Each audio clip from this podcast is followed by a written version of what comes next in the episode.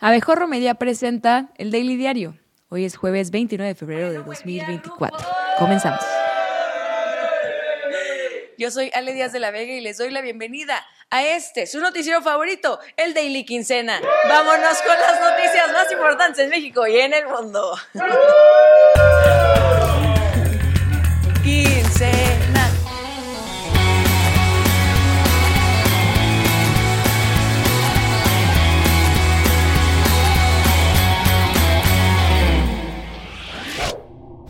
El presidente Andrés Manuel López Obrador minimizó la demanda por difamación que presentó su hermano Pío López Obrador contra Carlos Loret de Mola.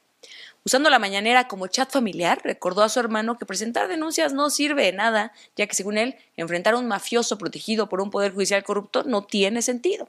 Pobrecitos, ¿qué puede hacer un simple López Obrador en este país? Ojalá conocieran a alguien con poder. El mandatario negó tener contacto con su hermano desde hace más de seis años, lo cual explica por qué está vivo. Ojalá no vayan a googlear José Ramón López Obrador. También descartó la posibilidad de que el Poder Judicial no lo favorezca en el caso y ridiculizó la idea de que Loret de Mola le daría 200 millones de pesos. El tabasqueño concluyó sugiriendo que no se puede luchar contra personas corruptas y que por eso él no presenta denuncias. Nomás filtra teléfonos y ataca desde el palco presidencial. Es perder el tiempo. Yo por eso no presento ninguna denuncia. Loret de Mola es de los periodistas más corruptos de México. Hace montajes, pero era amigo de García Luna y ahora es amigo de los jueces, magistrados, ministros del Poder Judicial en otro asunto de la mañanera, López Obrador amenazó con no participar en la cumbre de líderes de América del Norte en Canadá en abril si no hay un trato respetuoso por parte de Estados Unidos y Canadá. Amenaza de no asistir como la que hace tu tío el americanista que lleva tres divorcios cada que se aproxima Navidad. El verdadero acecho denunció la existencia de otro supuesto acecho para alterar la relación comercial entre México y sus principales socios, por lo que pidió a Joe Biden y Justin Trudeau que no participen en lo que llamó guerra sucia. Llevamos buena relación con el primer ministro Trudeau, muy buena con el presidente Biden, pero hay mucho acecho. Por cierto, Canadá anunció ayer la imposición de nuevos requisitos de visa para frenar la afluencia de solicitantes de asilo mexicanos. La medida entrará en vigor hoy a las 11 de la noche, pero exime a trabajadores temporales mexicanos osos pardos, estudiantes y titulares de visas de Estados Unidos. Justin Trudeau había dispensado las visas para los mexicanos en 2016 para mejorar las relaciones comerciales. La Cancillería mexicana emitió un comunicado lamentando la decisión de Canadá y toda ardida advirtió sobre posibles acciones en reciprocidad. ¿Como cuáles? ¿Mirarlos feo? Aunque posteriormente el mensaje fue eliminado de las redes sociales. El gobierno federal designó a Berta Alcalde Luján, mujer cuyos apellidos me recuerdan al amor, pero cuya cara me recuerda limpiar abajo del refrigerador, como la nueva directora general del ISTE en reemplazo de Pedro Centeno Santaella. Berta Alcalde, hermana de la secretaria de Gobernación, Luisa María Alcalde Luján, fue finalista. Sí, sí, Luisa. Bueno, fue finalista para la presidencia del INE y formó parte de la terna para ser la nueva ministra de la Suprema Corte de Justicia. Esa mujer debe ser una genio, porque definitivamente no se trata de nepotismo de parte de este gobierno, ¿verdad? No es como que Lenia Batres sea ministra de la Suprema Corte o Mónica Villarreal candidata a gobernadora. Porque si así es la cosa, la 4T debería cambiar su eslogan a Préstame una hermana. Berta Alcalde cuenta con títulos en Derecho y Estudios Legales Internacionales y ha ocupado diversos cargos en instituciones gubernamentales desde 2019, incluyendo delegada federal en Chihuahua y comisionada de Operación Sanitaria de la COFEPRIS. En más noticias, la Comisión del Trabajo y Previsión Social del Senado aprobó por unanimidad la reforma propuesta por el, senador Napoleón Gómez Urrutia, que incremente el aguinaldo de 15 a 30 días. Por eso aquí en el Daily Diario siempre decimos, arriba la 4T, López Obradoristas de toda la vida. Hashtag es Claudia. El morenista argumentó que esta acción busca corregir décadas de políticas laborales en contra de los trabajadores y reflejar el aumento de productividad en salarios justos. ¿Alguien dijo dos meses de vacaciones pagadas? Me pongo botarga a Andrés Manuel. ¿Cómo de que no? Sin embargo, no podía faltar quien viera el pastel y lo confundiera con letrina, pues la senadora panista Kenia López plantó cara y dijo que la carga económica recaerá en los empleadores que realizan pagos quincenales a millones de trabajadores. Mi, mi, mi, es sin lugar a duda una decisión humana, una decisión incluyente, una decisión que dignifica a la persona y por supuesto nosotros estaremos a favor. Es necesario decir aquí que este esfuerzo será un esfuerzo que tendrán que hacer no el gobierno, sino los empleadores. Activistas y familiares de los 43 estudiantes normalistas de Ayotzinapa lanzaron al menos cinco petardos e hicieron pintas contra el Senado de la República demandando justicia y una reunión con Ricardo Monreal y Marta Lucía Micher, cosa que tuvo por sorpresa a los senadores dado que es la primera vez en seis años de gobierno que alguien les pide una reunión. Previamente llevaron a cabo un bloqueo sobre la avenida Insurgentes en la parte trasera del recinto legislativo, a una cuadra de avenida Paseo de la Reforma por la palle donde están las cutas.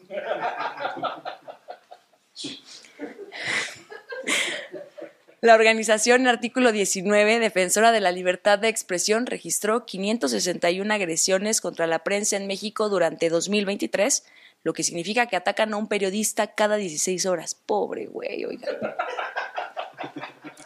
El informe destaca la desaparición de Juan Carlos Hinojosa Viveros en Veracruz junto con los asesinatos de cinco periodistas el año pasado. A pesar de una reducción del 19.4% en comparación con 2022, las agresiones aún muestran un patrón de intimidación y hostigamiento, uso ilegítimo del poder público y amenazas físicas y digitales. Artículo 19 identificó al Estado mexicano como el principal agresor con 287 casos, seguido por particulares, grupos de delincuencia organizada y partidos políticos. En temas electorales, el Instituto Nacional de Transparencia Acceso a la Información y Protección de Datos Personales, el INAI, el INAI anunció una, una, investigación de oficio por la presunta vulneración de los teléfonos celulares de las candidatas presidenciales Claudia Sheinbaum y Xochitl Gálvez. El candidato a Movimiento Ciudadano no forma parte de esta lista porque, en su caso, por más que intenta filtrarlo, nadie le escribe ni le llama. Incluso las compañías celulares ya venden paquetes que vienen con su número prebloqueado. El comisionado presidente del INAI, Adrián Alcalá, condenó la filtración de información privada y llamó a la prudencia para evitar actividades ilícitas. ¿Y dónde sacó el número de prudencia, señor? Muy sospechoso. La comisionada Josefina Román aseguró que el INAI no tolerará la violación de la privacidad y habrá consecuencias legales para quienes la lleven a cabo. Oiga, señora, ¿y en su investigación ya descubrieron quién filtró el teléfono a la reportera del New York Times que definitivamente fue el presidente? ¿Hay nada? Gabriel Orantes Villatoro, candidato de Morena a la alcaldía de San Fernando, Chiapas, fue atacado a balazos mientras recorría una carretera con su equipo de campaña, continuando así con la tendencia de tener unas elecciones con más plomo que la personalidad de Atolini. El aspirante denunció en redes sociales el atentado del que salió ileso. Mostró su camioneta con los impactos de bala y dijo que estaba preocupado por la seguridad en el estado. Orantes Villatoro se quejó de la falta de atención por parte de la Fiscalía Estatal al acudir a denunciar el ataque. Este incidente se suma a otros actos violentos en lo que va del año en medio de la temporada electoral, incluyendo el reciente asesinato de dos candidatos en Marabatío, Michoacán. Eh, tuvimos un atentado, nos acaban de disparar. Tenemos acá los disparos eh, eh, con la camioneta. Se alcanza a ver el cristal roto. entonces quiero hacer una denuncia. Quien salga responsable de esta situación, ahorita nos vamos a dirigir a levantar una demanda ya en forma, ¿no? A pesar de lo sucedido, desde su mañanera en Chiapas, el presidente López Obrador minimizó la violencia en el Estado, dijo que son campañas mediáticas y le pidió a su propio candidato que rellenara la información faltante en la frase, ah, bueno, espacio, a mi madre. El gobernador de Jalisco y Gru que se comió a los minions, Enrique Alfaro, anunció que no participará en la campaña del candidato de Movimiento Ciudadano a la presidencia, Jorge Álvarez Maínez, porque tiene mejores cosas que hacer, como tratar de que le salga el cabello concentrándose así muy fuerte, muy fuerte. En entrevista, Alfaro criticó a MC por decisiones lamentables a nivel nacional, considerando que el partido ha cambiado su enfoque político por estrategias de baja calidad en mercadotecnia. no, ¿crees, Quique? que el partido que más que propuestas tiene unos tenis fosfo fosfo no se está tomando las cosas en serio. Has cambiado, antes eras chévere.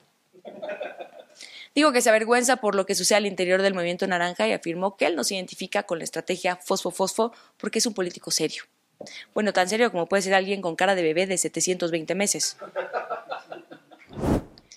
En temas locales, la Secretaría de Gestión Integral de Riesgos y Protección Civil anunció que el Simulacro Nacional 2024, originalmente programado para el 19 de marzo, fue pospuesto hasta nuevo aviso.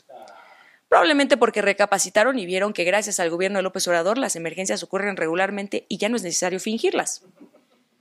Sin proporcionar detalles adicionales, la dependencia indicó que la nueva fecha se determinará más adelante y pidió a la población estar al pendiente de sus redes sociales. En el Estado de México, Victoria Figueiras, mamá de una niña de cuatro años víctima de abuso sexual, apelará a la absolución del presunto agresor.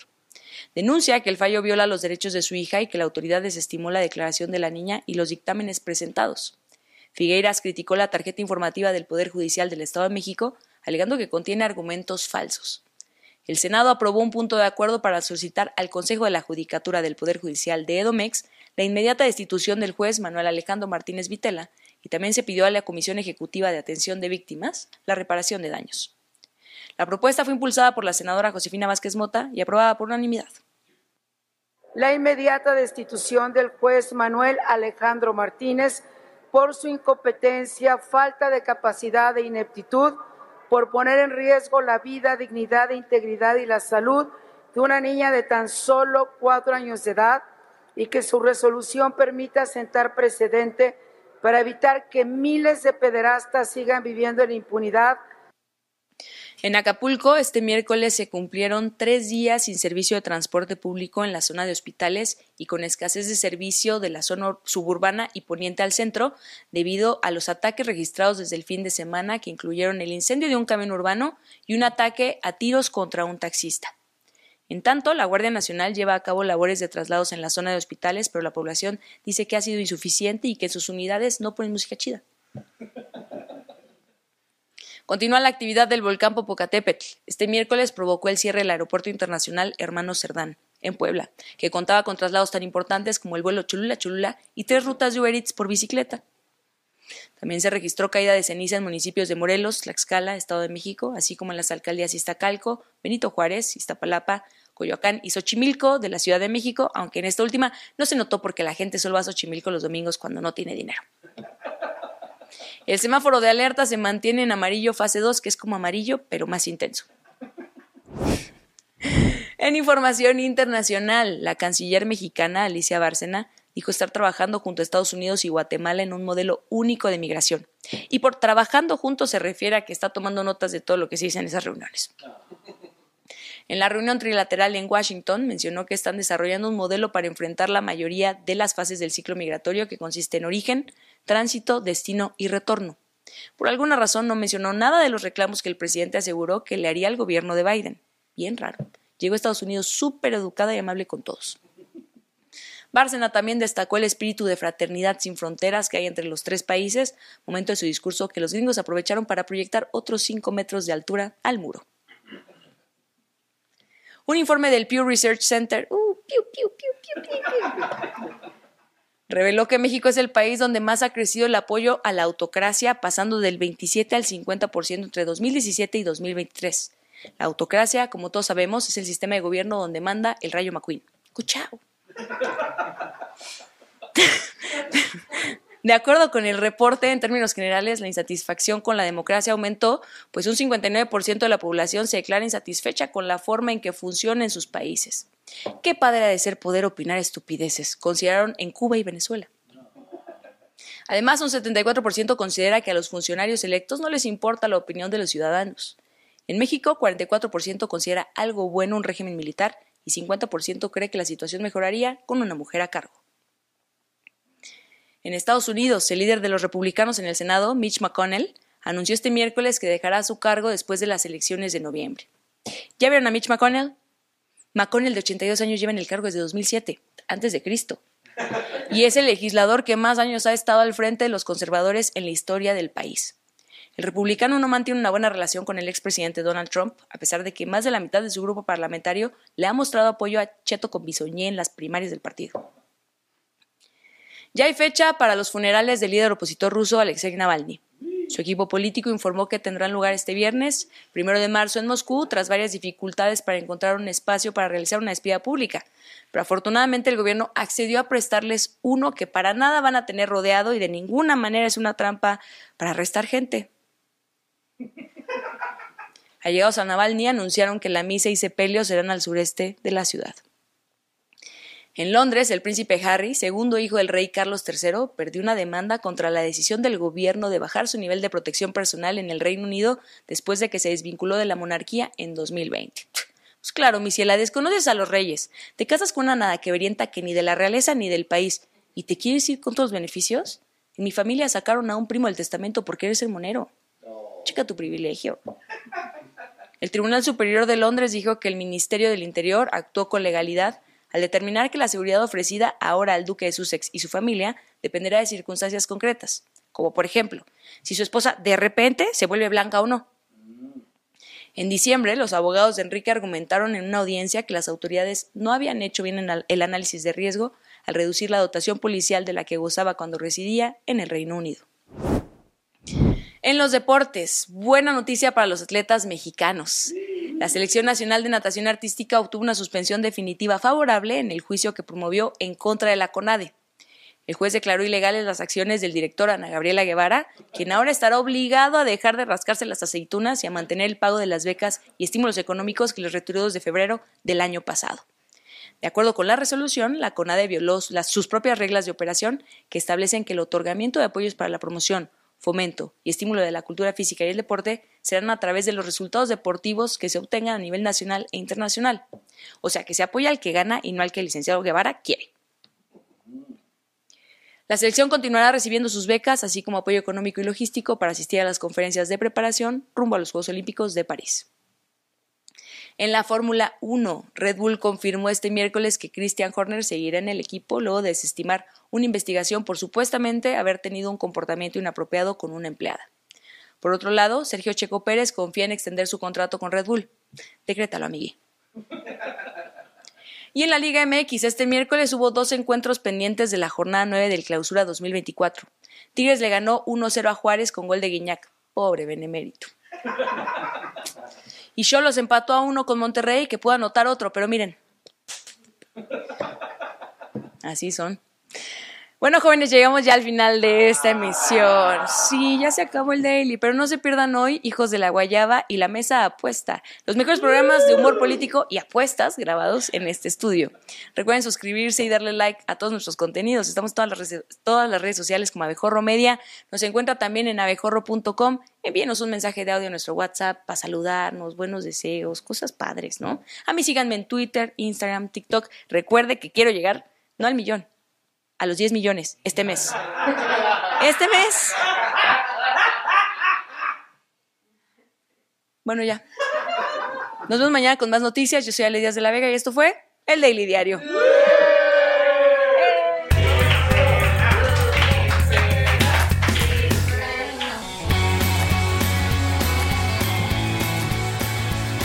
Recuerda seguirnos en todas nuestras redes sociales y disfruta todo el contenido que tenemos preparado para ti. Nos encuentras como Abejorro Media.